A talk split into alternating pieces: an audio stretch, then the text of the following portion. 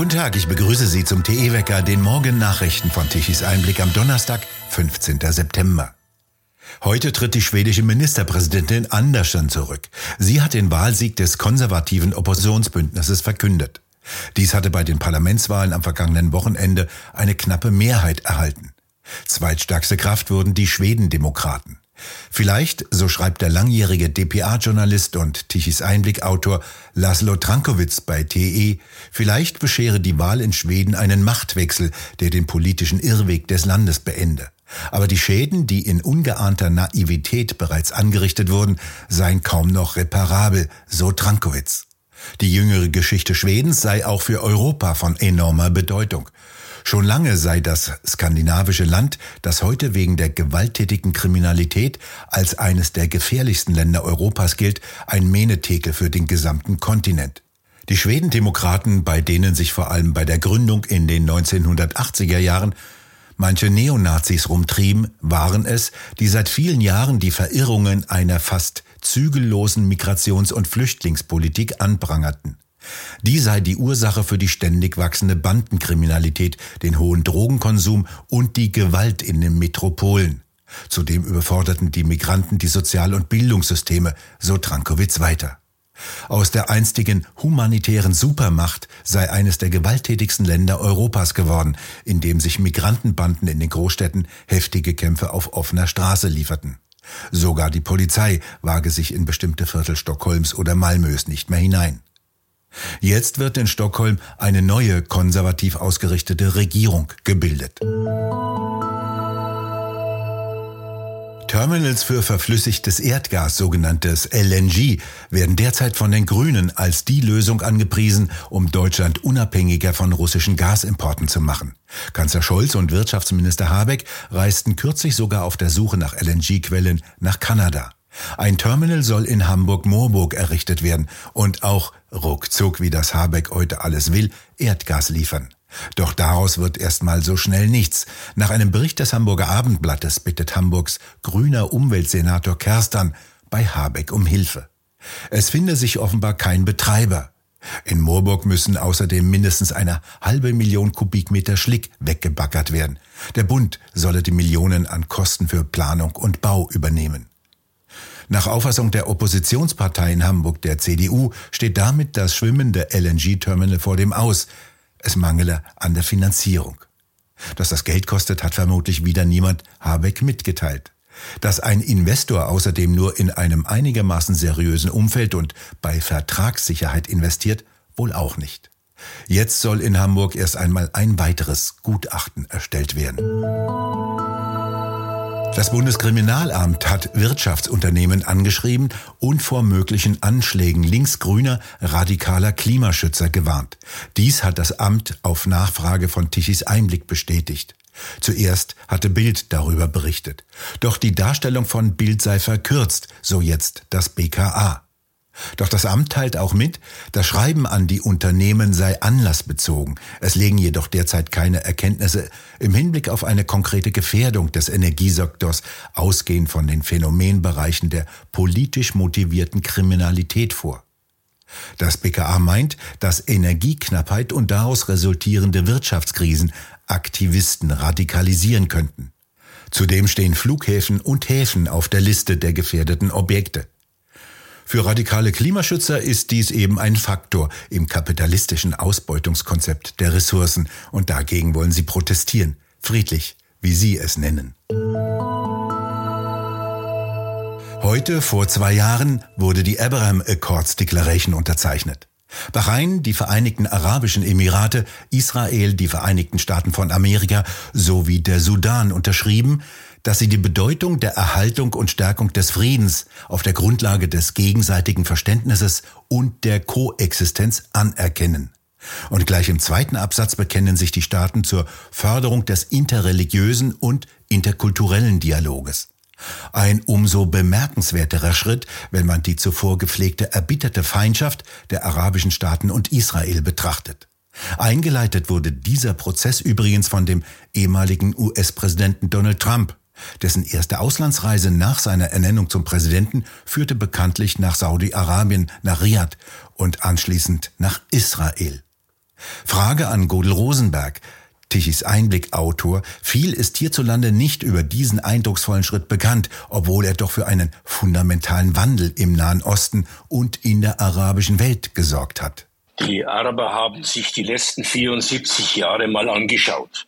Sie haben versucht, 48, 56, 67 und 73 Israel anzugreifen und zu vernichten. In allen vier Kriegen sind sie unterlegen. Sie haben beobachtet, wie mit Terror seit 74 Jahren versucht wird, Israel in die Knie zu zwingen.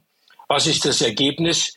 Israel ist ein blühendes Land und die arabischen Gegner um uns herum, der Libanon und Syrien, nur um zwei Beispiele zu nennen, liegen im Elend. Im Syrien ein Bürgerkrieg und der Libanon wird beherrscht von einer Terrorgruppe genannt Hisbollah. Diese Beobachtung hat bei den smarten Araber ich nenne sie smart, weil sie erkannt haben, dass gegen Israel in dieser Region Nahost nichts geht und mit Israel fast alles. Und deswegen haben sie vor zwei Jahren auf Initiative von Trump und Netanyahu die Abraham Accords unterzeichnet. Saudi-Arabien ist noch nicht als unterschriftsreif bereit dazu, aber Bahrain ist bereit. Und diese Insel, die vor der saudi-arabischen Küste liegt, und das weiß man, wenn man auch nur ein oberflächlicher Kenner ist, Bahrain macht in der Außenpolitik keinen einzigen Schritt ohne Absprache vorher mit Riyadh, also mit der Führung in Saudi-Arabien. Und dieses Paket, das vor zwei Jahren unterzeichnet wurde, hat jetzt zum Blühen begonnen. Innerhalb eines Jahres haben die Vereinigten Arabischen Emirate ein Freihandelsabkommen mit Israel unterzeichnet. Das erleichtert den Fluss von Gütern und Dienstleistungen. Und innerhalb von 17 Monaten hat Marokko ein Abkommen unterzeichnet zusammen, zur Zusammenarbeit im Bereich Verteidigung und Sicherheit. Das muss man sich mal vorstellen. Marokko war jahrzehntelang ein Feind Israels.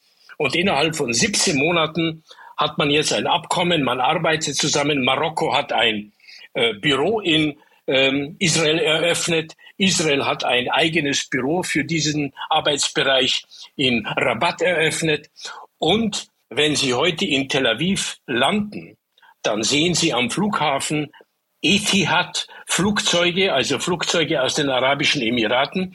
Sie sehen Flugzeuge aus Marokko, die Touristen und Geschäftsleute bringen. Und das Gleiche passiert umgekehrt. Die Zahlen, die diese Woche veröffentlicht wurden, lauten, es sind 500.000 Israelis in den letzten zwei Jahren in Abu Dhabi und Dubai gewesen. Die Israelis sind ein reiselustiges Völkchen. Die Möglichkeit ist da. Die Sicherheit ist gegeben und sie gehen heute in Abu Dhabi und Dubai in Restaurants und was finden sie dort? koschere Gerichte. Sie finden dort Hotels mit koscheren Einrichtungen. Also der Markt in Dubai und Abu Dhabi, zwei muslimische Länder, hat sich voll auf den Tourismus und auf die Zusammenarbeit, wirtschaftliche und im Sicherheitsbereich voll eingestellt. Es findet also ein in Europa sehr wenig betrachteter Generationswechsel in der arabischen Welt statt. Viele jüngere Araber haben mit Terroristenführern wie Abbas und Organisationen wie der Hamas nichts mehr am Hut.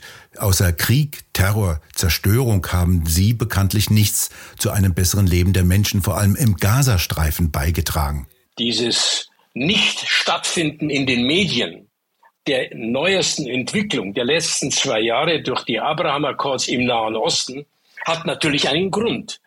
Denn die Politiker, und zwar aller Parteien, müssten eingestehen, dass sie in den letzten 20, 30 Jahren eine völlig falsche Politik betrieben haben. Sie haben eine Politik betrieben, indem sie geglaubt haben, dass sie mit Teheran, indem sie geglaubt haben, dass sie mit den Terrororganisationen ins Gespräch kommen dass die sich vielleicht verändern, dass die vielleicht unsere Werte, die wir in Mitteleuropa vertreten, übernehmen.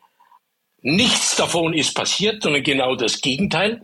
Sie haben unser Geld genommen und sie haben unser Geld aus Berlin und aus Brüssel und von den Vereinten Nationen und ihren Unterorganisationen haben sie dafür genutzt, um ihren Terror zu finanzieren, bis ins letzte Detail. Alle Details sind inzwischen bekannt, aber beim letzten Besuch von Mahmoud Abbas vor drei Wochen in Berlin hat er wieder von der deutschen Bundesregierung 340 Millionen Euro an wirtschaftlicher Hilfe bekommen, obwohl alle Beteiligten wissen, dass dieses Geld zu einem überwiegenden Großteil für Terror genutzt und für die Finanzierung von Krieg und Terror missbraucht wird. Kann man den Medien noch vertrauen oder wie kaputt ist die ARD? Das ist nach einer Pause im Sommer das Thema der neuen Ausgabe von Tichys Ausblick, diesmal mit dem neuen Sendepartner Hauptstadt TV aus Berlin. Mit Roland Tichy diskutieren Peter Hane, Marcel Lute, jetzt Gewerkschaftsgründer, seitdem der DGB sich nicht mehr um seine Mitglieder kümmert, mit Arnold Fahrz und Frank Henkel, dem früheren Bürgermeister in Berlin. Sie stellen fest, es gibt kaum mehr Quote, dafür viele Quotenfrauen. Statt Vetternwirtschaft gibt es jetzt Cousinenwirtschaft und Supergehälter für Sendebonzen bleiben bestehen.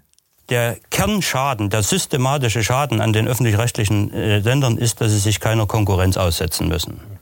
Sie können praktisch senden und tun, was sie wollen. Sie können ihre eigenen Blasen kultivieren, wie sie das wollen. Und sie brauchen sich einen Dreck drum zu scheren, was die Öffentlichkeit dazu denkt. Weil ihnen ihre Einkünfte sicher sind. Das ist der Grund. Und was das Einzige, was man machen kann und was, man, was vernünftig wäre, ist, dass man die Öffentlich-Rechtlichen einen, äh, einen Wettbewerbsdruck aussetzt. Und zwar in der Form, dass sie ihre Programme verschlüsseln müssen und äh, genauso äh, von ihren Kunden abhängig sind wie Netflix und andere auch. So. Also ich kann nur noch gucken, wenn ich zahle. Dass ich dann gucken kann, wenn ich zahle, ja. Und wenn ich nicht zahle, gucke ich nicht. Und wenn ich nicht zahle, gucke ich nicht. Das ist eine wenn ich nicht gucken Sache. will, zahle ich auch nicht. Und wenn ich, ja, gut. Aber wir reden, äh, lieber Herr Tichy, soweit äh, natürlich dann zum Fenster raus. Die Frage ist, wen sprechen wir an?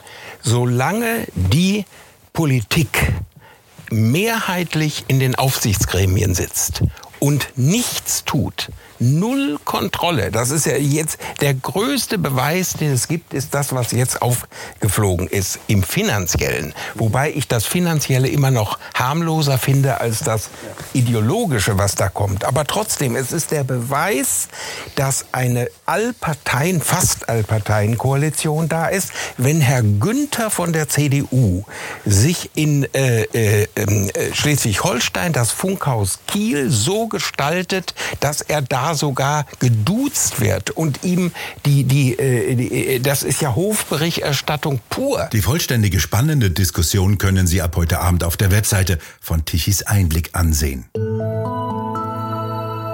Es bleibt weiterhin wechselhaft. Die Kaltfront, die quer über Deutschland liegt, schiebt sich langsam nach Süden.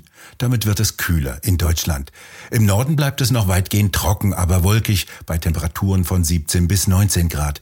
Ganz im Süden kann es noch einmal zu stärkeren Regenfällen kommen, bei Temperaturen von 20 bis 22 Grad. Dorthin wurden die feuchtwarmen und schwülen Luftmassen aus Frankreich zurückgedrängt. Später zieht dann eine weitere Kaltfront von der Nordsee herein mit Regen. Es bleibt in den kommenden Tagen sehr wechselhaft und die Temperaturen sinken. Und am Wochenende deutet sich der Einzug von kalter Luft aus den Polargebieten an. Die Temperaturen werden höchstens maximal auf 15 Grad kommen. Es wird auf jeden Fall wieder windig. Nach monatelangem Stillstand der Windräder gibt's mal wieder etwas Strom, zumindest bis zum Wochenende, damit die Windräder nicht ganz einrosten. Aber gut, dass es mehr werden sollen. 100.000 Windräder fordert zumindest unverdrossen Energiewende-Fachfrau Claudia Kempfert vom Deutschen Institut für Wirtschaftsforschung. Wir bedanken uns fürs Zuhören. Schön wäre es, wenn Sie uns weiterempfehlen. Weitere aktuelle Nachrichten lesen Sie regelmäßig auf der Webseite tichiseinblick.de und wir hören uns morgen wieder, wenn Sie mögen.